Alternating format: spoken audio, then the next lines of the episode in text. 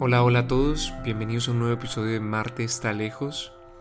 Hoy vamos a discutir un tema que a mí me toca profundamente, pues como bogotano crecí en una ciudad donde diariamente vemos animales vivir en unas condiciones de crueldad, de maltrato, de hambre, en situaciones muy duras, que ya de por sí son duras para aquellos que habitan la calle y lo son aún más para aquellos que no pueden defenderse con sus palabras.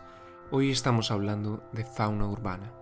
Fauna urbana, fauna callejera, lamentablemente llamada callejera, que no son perros ni gatos callejeros, son perros y gatos abandonados, que si hubiera una tenencia responsable, pues la realidad sería otra. Por eso, hoy nuestro invitado en Marte está lejos es Sebastián Convariza, un hombre que realmente es un experto en el tema porque él ha trabajado durante años en la Fundación Razas Únicas como rescatista y también dando hogar de paso a más de 120 animales. Así que vamos de una a hablar con Sebastián.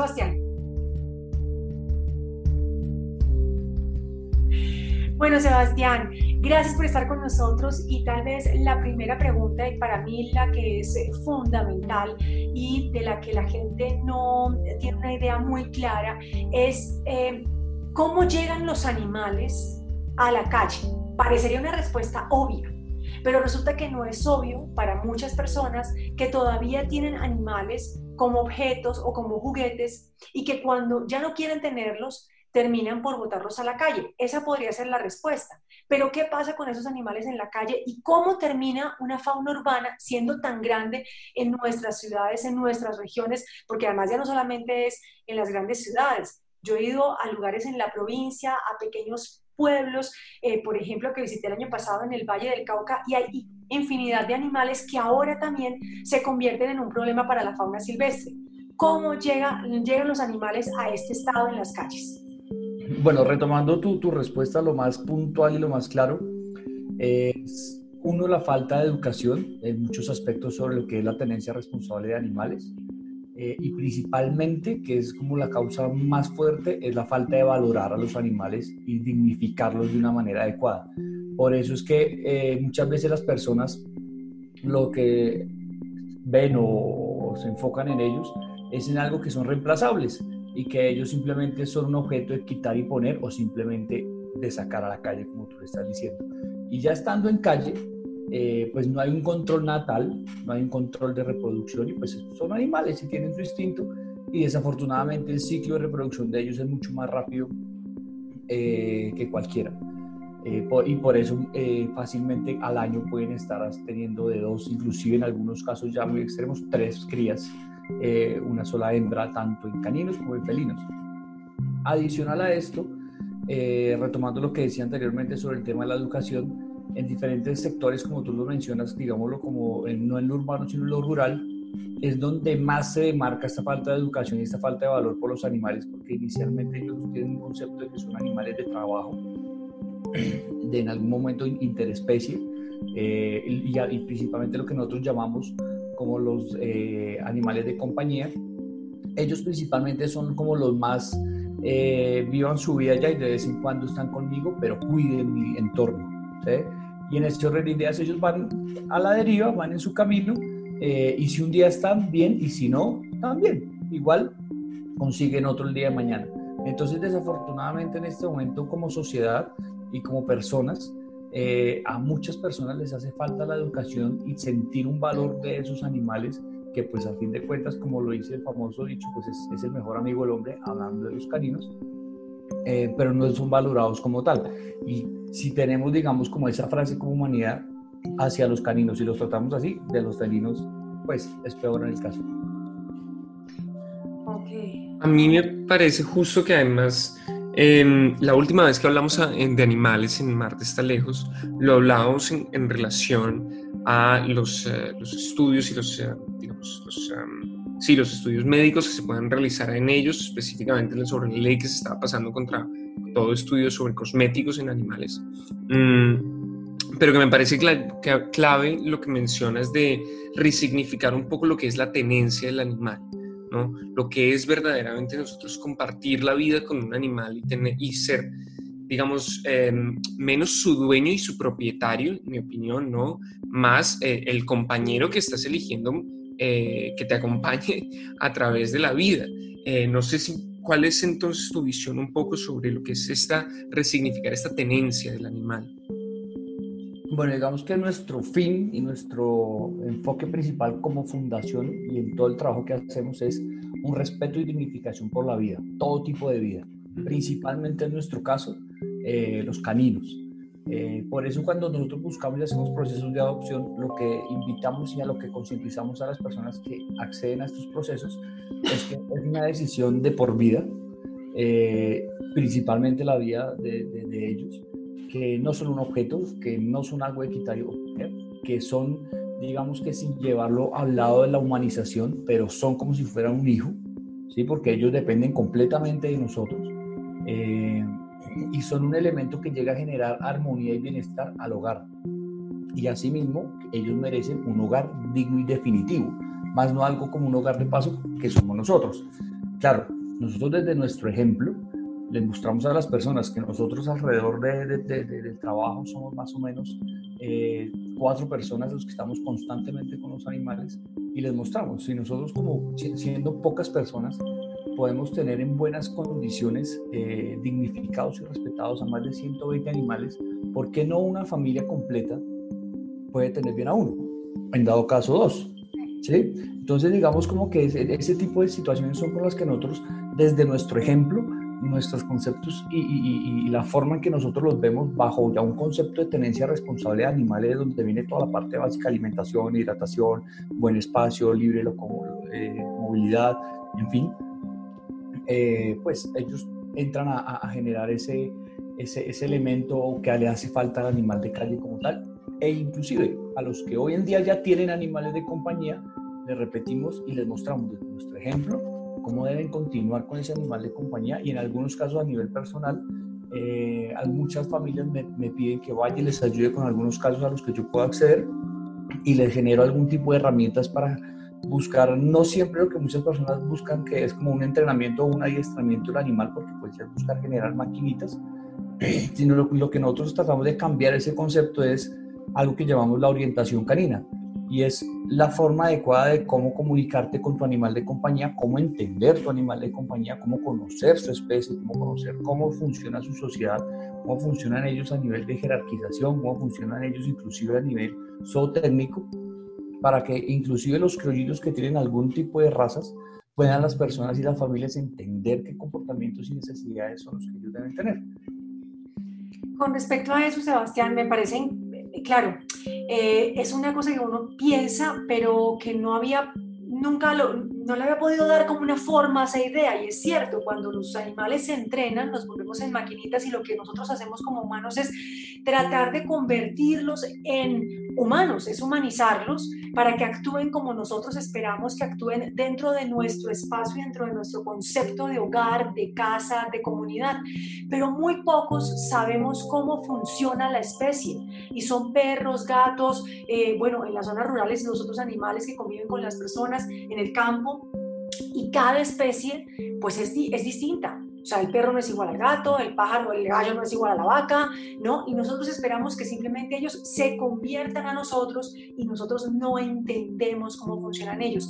En esa medida, ¿qué significa, por ejemplo, porque lo mencionabas en tu primera respuesta, qué significa ser un... Eh, es que la palabra dueño no me gusta, pero digamos, un humano que acompaña a este otro animal sintiente responsablemente, qué hay que hacer o qué debemos ser nosotros humanos de manera, o sea, estoy un poco enredada, pero es que la idea me parece muy novedosa, pero nosotros como humanos que acompañamos a los animales, ¿verdad? ¿Qué debemos ser para ser unos buenos acompañantes? Para que ellos no terminen en la calle, o sea, un perro necesita agua, necesita comida, pero además necesitamos nosotros aprender de personas como tú sobre la vida de los perros. ¿Cómo ser buenos acompañantes responsablemente? Lo primero es que hay que tener claro como el concepto, y tú lo acabas de decir, ni somos dueños ni amos, sino somos acompañantes responsables de nuestros animales de compañía. Es largo, pero es claro, y no hay que olvidar esa claridad y no hay que ir a la, simpleza de decir, es mío. ¿sí? Desde, ese punto, eh, lo primero que hay que hacer es simplemente investigar. Antes de tomar una decisión, hay personas y familias que lo hacen de una manera responsable, algunas lo hacen a la hora de comprar, que bueno, ya sabemos que comprar eh, eh, Por favor, no comprar nunca Sí. Eh, pero inclusive hay personas que cuando van a tomar esta decisión de adopción o simplemente de, introducir un animal de compañía en su hogar, investigan la raza, la necesidad, el tamaño, qué requiere su tamaño, qué requiere su raza, qué requiere algo que nosotros llamamos la perronabilidad de ellos, porque pues cada uno de ellos, como lo, dice nuestro nombre, podrán todos ser iguales, pero son razas únicas y, todos tienen algo único, son exclusivamente eh, eh, un, un, mundo completamente diferente al otro, así sean exactamente iguales físicamente. Entonces, es igual que como con los niños, yo siempre lo digo, y de hecho su, su educación y aprendizaje es igual al de los niños. Todo lo de ellos es de una manera asociativa en eso realidad nosotros como, como, adultos, como personas responsables, a la hora de tener una responsabilidad, ¿qué hacemos? Investigar cómo la manejamos, cómo la cuidamos, cómo la tenemos, qué necesidades tiene, qué controles tiene que tener y en eso realidad se aplica.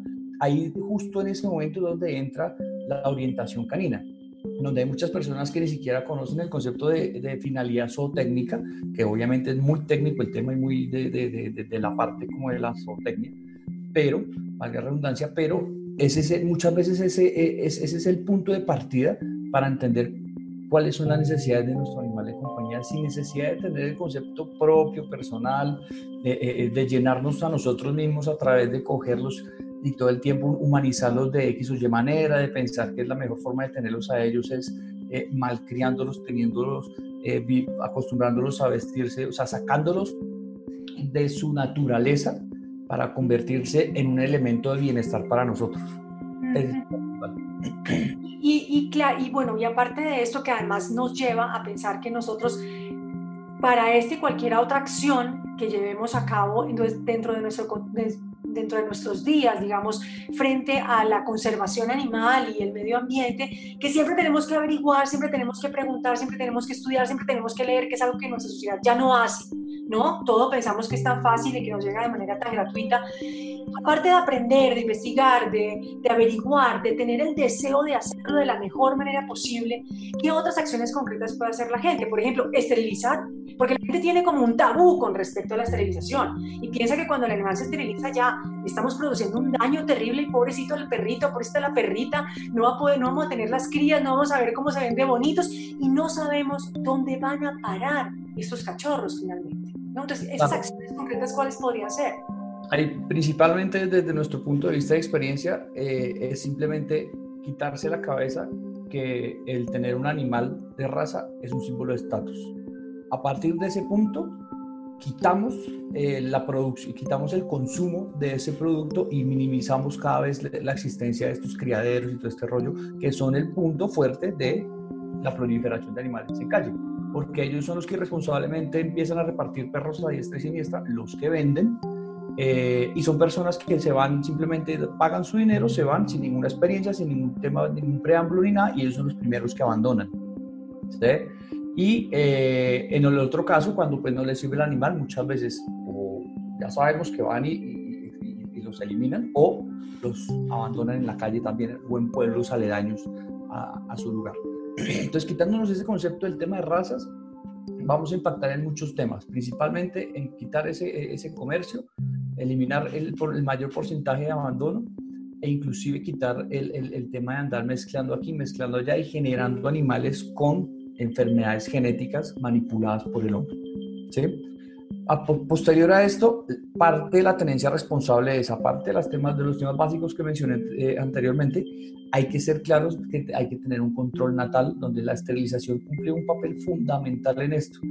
Cada animal, cada perrita que se esteriliza, minimiza en millones de animales en la calle, los minimiza de forma absurda.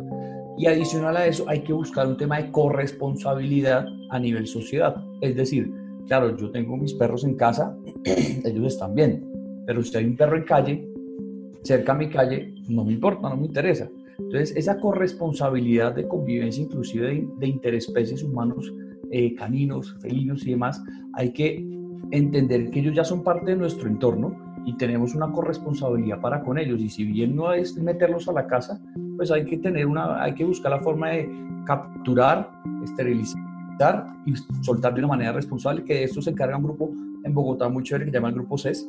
Eh, y ese concepto eh, está muy bueno a la hora O sea, no es lo ideal, claramente, porque igual se genera un abandono secundario, pero hay una corresponsabilidad en el control natal, ¿sí?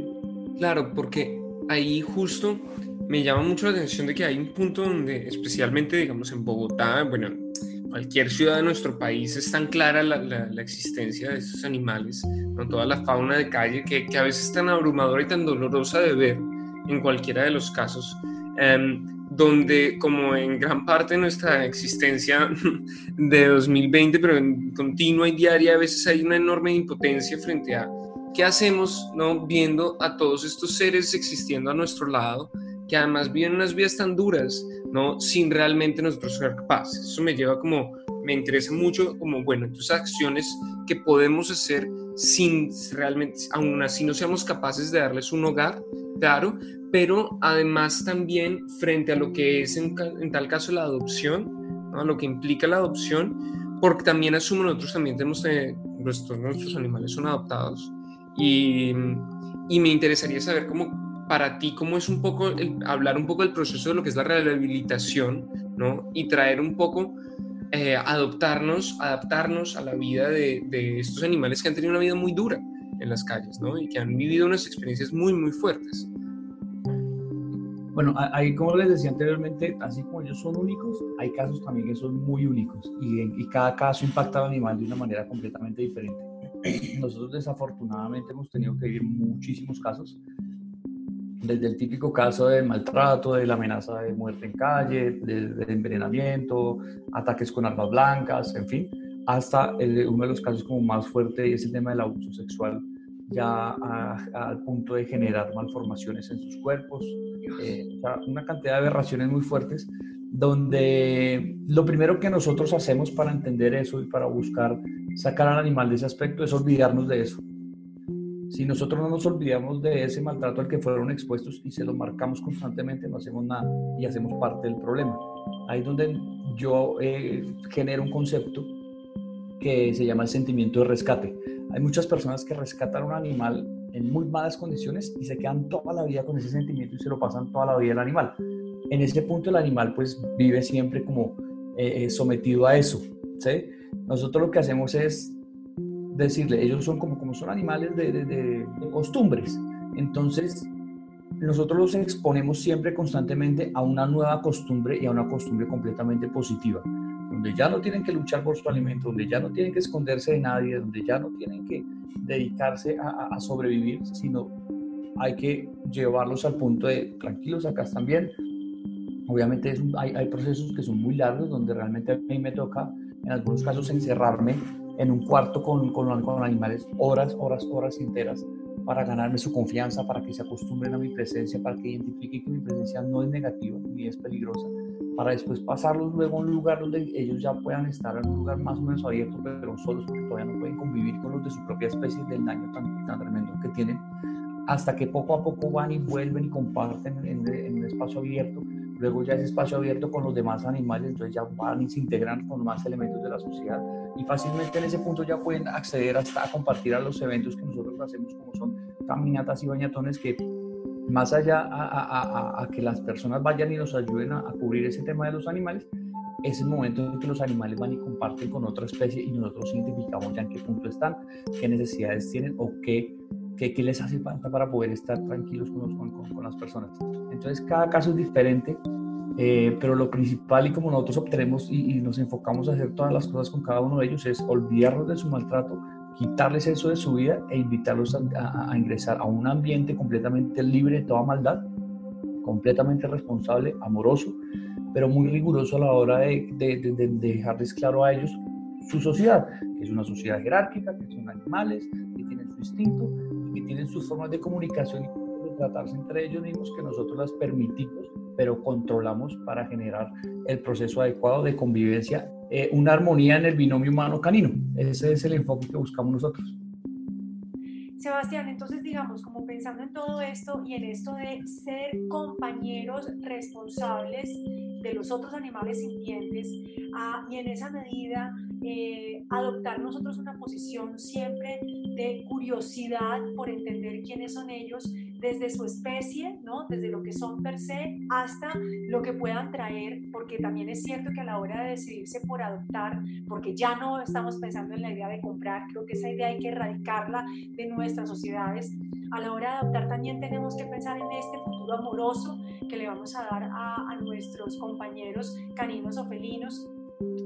¿Qué otras cosas puede hacer una persona que, por ejemplo, quiera ayudar, ¿no? Y que desde su posición no puede adoptar, pero quiere darle una mano o una pata o una garrita a estos animales que están en una situación vulnerable o que estaban y que han sido rescatados por fundaciones como la tuya, como la de ustedes, razas únicas. Eh, ¿Qué otra cosa podemos hacer para ayudar? Bueno, hay, hay varias opciones y, la principal, que es la, que es la más común de todas, eh, nosotros la, transformamos en algo que llamamos el concepto de el rescate responsable muchas veces las personas ven a los animales en calle y tienen en su, digamos como en su entorno presente que tienen una fundación cerca y ellos creen que ir a recoger al perro y dejarlo en la fundación hicieron, eh, mejor dicho, lo mejor de su vida. Y eso es un error muy grave porque todo tiene, que, todo tiene un derecho y un fin de las cosas. Y en este momento poder rescatar un animal se tiene que hacer de una manera muy responsable, principalmente por el bienestar del animal y por el bienestar del lugar donde lo vamos a llevar. Entonces, digamos que a la hora de, rescatar las personas tienen que entender que lo primero que tienen que hacer es llevar a un veterinario, conocer su estado de salud, eh, verificar que no tenga alguna necesidad muy puntual, urgente y demás. Y pues ya que una vez tengamos como la tranquilidad de que pueda convivir con otros animales, lo ideal es que pueda llevarlo a una fundación si no tiene el espacio. Pero en ese punto las personas tienen que entender que nosotros las fundaciones no somos entidades que tenemos recursos ilimitados, que tenemos apoyo del Estado, sino al contrario, somos muchas veces, y en este caso principalmente hoy, somos, somos, somos entidades que estamos llegando a fin de mes con las uñas, eh, eh, y que es un tema de un trabajo muy complejo, y que la mejor manera de ayudar principalmente al animal no es rescatarlo y llevarlo para que otro haga el trabajo, sino a generando un acompañamiento a través de un apadrinamiento, donde la persona entiende cómo es el proceso de rehabilitación, entiende cómo es el proceso del rescate y entiende cómo es el proceso de adopción y al final de cuentas cuando esa persona llega y conoce al animal en calle, conoce su proceso de rehabilitación, todo este rollo, y después conoce y ve su entorno feliz, ahí sí realmente entiende el concepto y genera el, el, valor que es. Y en ese orden de ideas, así con el apoyo de nosotros se genera un tema cíclico, donde así como se va ayudando de a uno en uno, se va generando un espacio para ayudar a más, a más, a más, a más, y eso se vuelve una bolita de nieve gigante en bienestar de los animales. Es, esa es como la, la, primera herramienta. La segunda herramienta es el tema de la dignificación del animal en calle, donde digamos que yo siempre llevo a, a, a, preguntarnos como humanidad y como sociedad cómo tratamos a los que están en una zona completamente diferente a la de nosotros o en una zona donde no tienen confort. Llámese eh, las personas que habitan las calles, los animales que habitan las calles, en ese punto, como vuelvo al principio, para nosotros el, objeto de la dignificación de la vida y el respeto por la vida de cualquier especie eh, es primero. Pero si nosotros no tenemos esa empatía, si nosotros no tenemos esa corresponsabilidad con lo que está pasando en nuestro entorno fuera de casa, no estamos siendo nada, ni como personas ni como sociedad, porque lo que estamos es ignorando y abandonando lo que está pasando afuera. Justo en ese punto es donde vuelvo al tema de la corresponsabilidad. Tenemos que, si bien no es entrar, eh, digamos, como normalmente lo dice la gente, el problema a la casa, pero hay que buscar la forma de generar un bienestar o, un, o una solución. Claro, no somos los dueños del mundo, no somos los dueños de muchas cosas, pero cada persona tiene la capacidad de hacer algo. Vuelvo e insisto y voy a, a mi ejemplo. Yo no soy una persona adinerada, no soy una persona que me pueda multiplicar en 100, ni mucho menos, soy una persona común y corriente, de pronto inclusive con menos oportunidades inclusive con menos recursos que otras personas, pero con el trabajo, el apoyo y con varias cosas, ah, tenemos bien a 120 animales, ¿por qué no las demás personas que sí pueden hacer muchas más cosas no lo hacen por uno? Entonces es buscar como también ese, e, esa corresponsabilidad y esa conciencia de que somos personas que podemos apoyar y generar bienestar. Y pues eh, ayuda a lo que está fuera de nuestro de nuestra zona de confort. Claro, entonces, eh, como decía anteriormente, está el apadrinamiento, que es el, tema del apoyo a la, rescate responsable o el apoyo a los rescates que tenemos y que están, digamos, eh, sin, sin, sin, dolientes, es decir, nosotros en la fundación. Se puede ser voluntario, que son las personas que van y nos ayudan en la fundación en todos los procesos de rehabilitación, de baño, de caminata, de mantener la, la, infraestructura bonita y adecuada. Está la, la eh, los voluntarios están los, las personas que pueden eh, generar algún tipo de donación, ya sea periódica, ya sea esporádica, no tiene que ser siempre eh, un tema económico, porque las personas a la hora de donación son un poco como reacias al tema económico, pues, igual sabemos cómo sociedad con ese tema, pero las donaciones pueden ser, o, a las que siempre invitamos que sean, es que sean en, en especie, es decir, alimentos, vacunas, desparasitantes, eh, cirugías, en fin, las necesidades de ellos. Eh, y hay una que también es muy importante y es que si hay muchas personas no pueden hacer X o Y cosas, hay, algo que se puede hacer y es simplemente compartir y difundir. Eso no cuesta absolutamente nada, eh, pero puede generar un impacto chévere porque entre está este tema del, de la multiplicación por 6, ¿no? Que si nosotros multiplicamos van a haber de pronto 6 o más personas que multiplican y así multiplican y se vuelve algo muy, muy grande que lo importante es multiplicar el mensaje, muchas veces no tanto la acción, sino el mensaje para que cada vez tengamos más conciencia como sociedad de, de todo este tema. Fantástico, pues nada, Sebastián, de verdad, un placer oírte en cualquiera de los casos, siempre además como es siempre un gran, es muy bonito como recordarse de, es que somos pertenecientes a este ecosistema y, y, como justamente pertenecientes es nuestro deber cuidarnos entre nosotros como humanos, entre nosotros como interespecies. Y ante todo, pues oye, muchísimas gracias por la labor tan, tan importante que estás haciendo, porque sin duda, eh, pues sí, es, es, para nosotros tanto como además como familia, como, como individuos, eh, una, una, parte clave de nuestra sociedad poder cuidar a nuestros animales y te agradezco inmensamente la labor que estás haciendo y que lo hagas además de esta manera tan consciente. Gracias, gracias a ustedes siempre por, por, por, por darnos estos espacios, Margarita por apoyarnos siempre, sé que también el apoyo viene muy de familia eh, y pues nada, por personas como, como ustedes es que podemos juntos salir adelante y hacer muchas cosas mucho más grandes. Hay algo que me resuena mucho y es que, claro, em, para mí inicialmente creo que no es obvio el por qué no comprar animales. Y creo que no es obvio simplemente porque, es porque no crecí en esa realidad donde era tan evidente. es muy interesante porque en estos días veía un artículo que hablaba de los cuadros de, de ovejas y, cerdos y vacas en, en, Inglaterra del siglo XVI, XVIII, una cosa así, casi preindustrial, donde además era todo un negocio. Los pintores vendían el trabajo de realmente yo voy a retratar a su vaca, pero la voy a hacer lo más gorda posible, lo más como eh, jugosa posible, ¿no? ¿Por qué? Porque los, porque los campesinos, en cualquier caso, eh, mostraban sus animales en una cuestión de eh, estatus, de estatus social. Y creo que de ahí viene realmente toda una idea que, que, hasta el día de hoy seguimos manteniendo y seguimos como eh, perpetuando, ¿no? Y es esta idea de ante todo, yo no estoy teniendo un animal Em, porque estoy formando una compañía y toda una relación. Si estoy teniendo uno de estos animales es para demostrar que lo tengo, para demostrar que yo tengo una propiedad, para darme un valor con esa propiedad, que es dentro de este capitalismo arrollador en el que vivimos parte de, pero también de nuevo de nuestros propios estatutos, de nuestra propia idea de lo que es Em, el tener un valor y un estatus frente a la sociedad.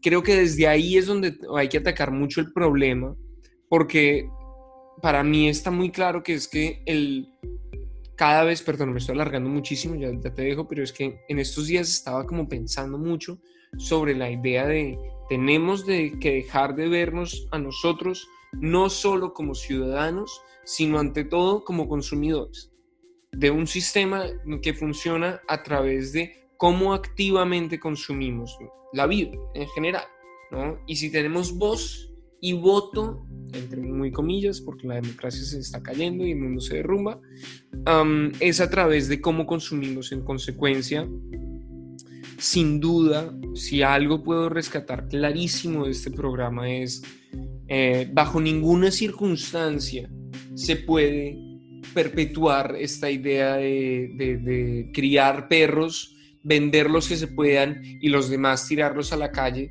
además, y ponerlos a parir una y otra vez en función meramente de hacer No podemos perpetuarlo. Además, ah.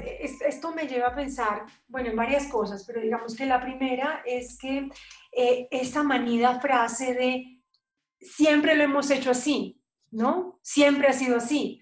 Los animales siempre han estado en un estado de cosificación por cuenta de una realidad absurda eh, que tenemos sobre nuestra razón los seres humanos. Y en ese estado de cosificación los animales han participado de manera activa siendo eh, pues compañía más o menos, pero en especial eh, símbolos, ¿no es cierto?, de trabajo y símbolos de estatus y de pertenencia social.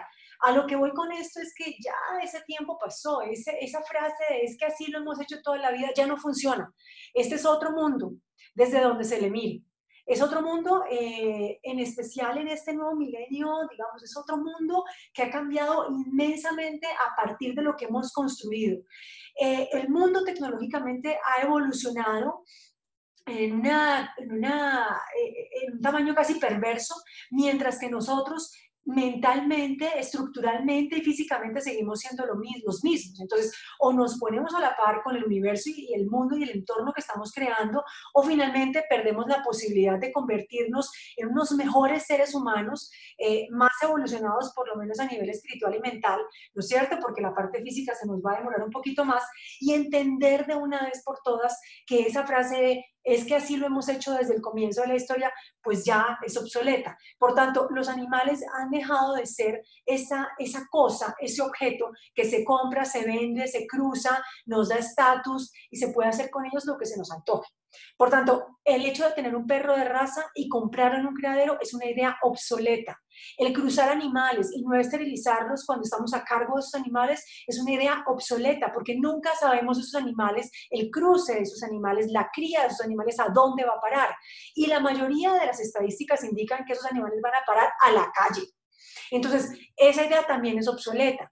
Eh, entender que los animales se regalan porque está de cumpleaños mi primita, mi novia, mi novio, eh, la abuelita, y que un día los tenemos, el otro día dijimos, ay, qué pereza, ya no quiero un perro porque es que hay que sacarlo a que haga sus necesidades afuera. O como me pasó ayer, por ejemplo, que iba yo con mis perros, que por cierto todos vienen después de haber sido maltratados, explotados, usados y abusados en un criadero, vienen a estar en casa en un estado de rehabilitación y de volver a encontrar la posibilidad de una vida y de un hogar, este, vengo yo con mis perros y hay una, una, familia que sale con un perrito que no tiene ni siquiera un collar de identificación.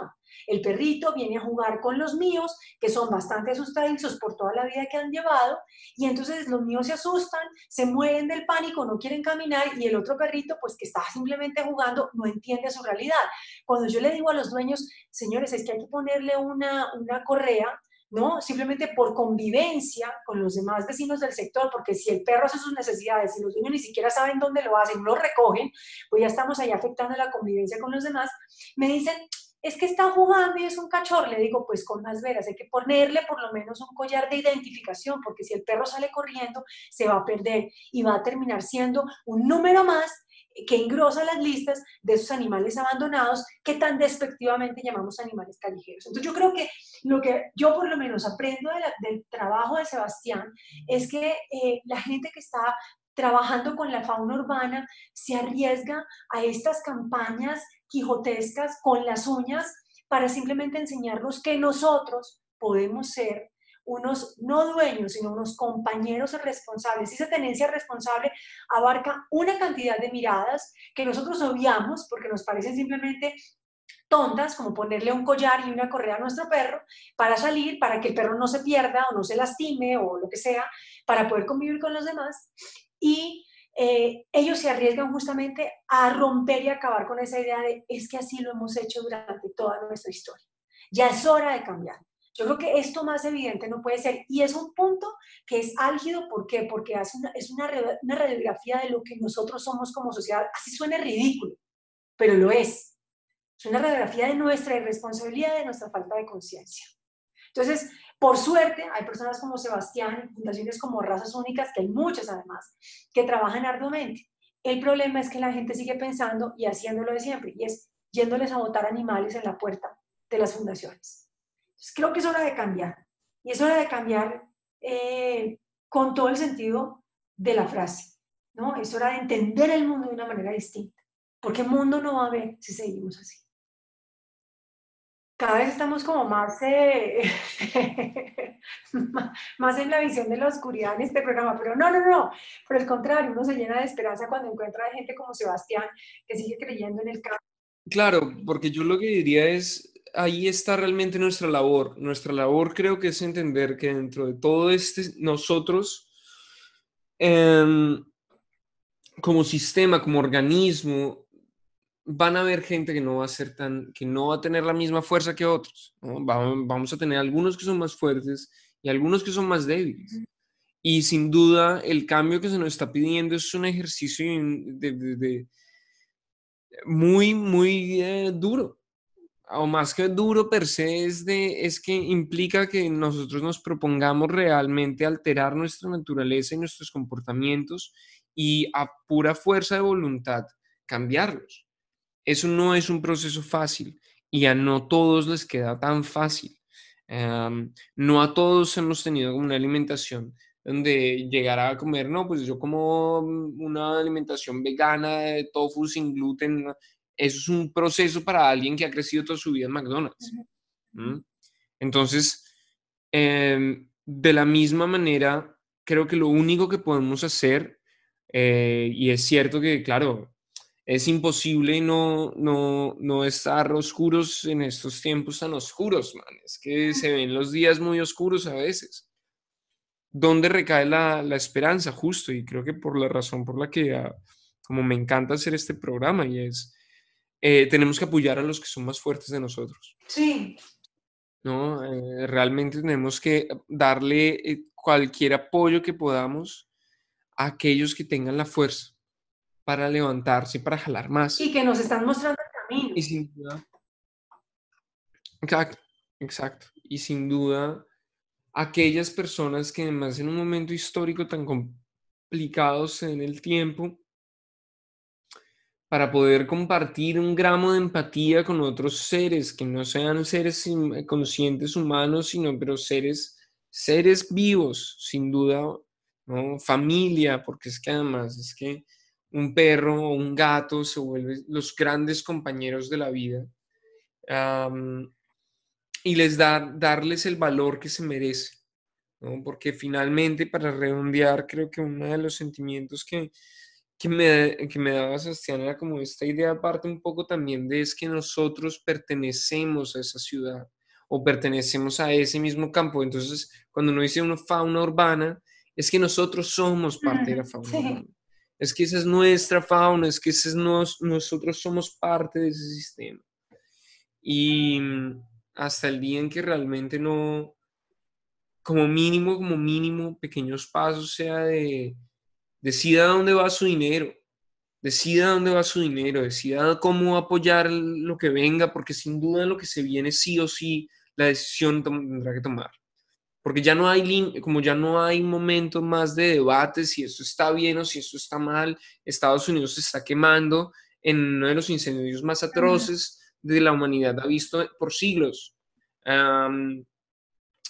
En nuestro país está también quemándose precisamente porque la gente no tiene diálogo, porque la gente no se escucha los unos a los otros, ah, porque por la indolencia que llegamos a tener. Eh, por la indolencia que ha demostrado nuestro gobierno. Y precisamente tenemos que hacer ese esfuerzo de nosotros no ser indolentes bajo ningún principio. Ser ante todo lo más humanos posibles. Y recordar que Marte está lejos.